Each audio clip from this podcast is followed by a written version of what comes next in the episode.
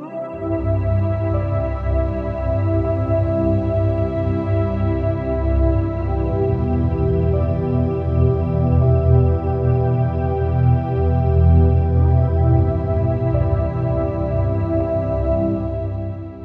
Oi, gente, tudo bem? Vamos aí começar mais um podcast e que nós vamos falar sobre o assunto de hoje. Qual será o assunto? É um assunto que hoje sempre vai ser compartilhado conosco e a gente pensar nas pessoas como um todo. Nesse momento, quantas pessoas estão sofrendo por falta simplesmente de um bom dia, uma boa tarde ou simplesmente um boa noite. Quantas vezes nós hum, ficamos na nossa solidão e a gente fica reclamando que não temos mais aquela, aquela pessoa ao nosso lado, como seria bom nós conseguirmos novamente ser amados, novamente ser abraçados, ser beijados e de repente nós estamos só. E olha que tem tantas pessoas solitárias na internet, você não faz ideia. Todas elas pensando numa única coisa, conseguiam alguém que dê atenção, conseguiam alguém que a faça voltar a ser útil de novo, a ser amada de novo. É gostoso, né, a gente amar, ainda mais quando a gente é correspondido. A gente fica bobo, a gente se joga em corpo e alma e coração. Muitas vezes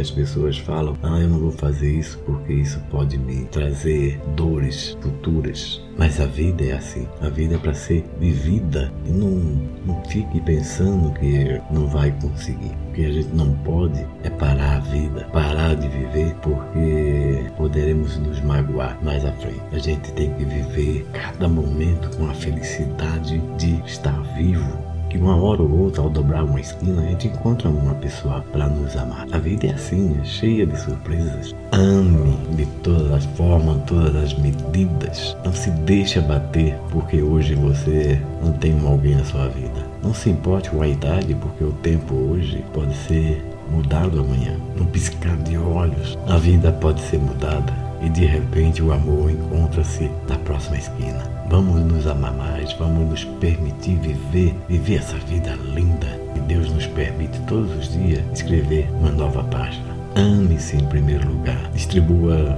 sorrisos, distribua alegria.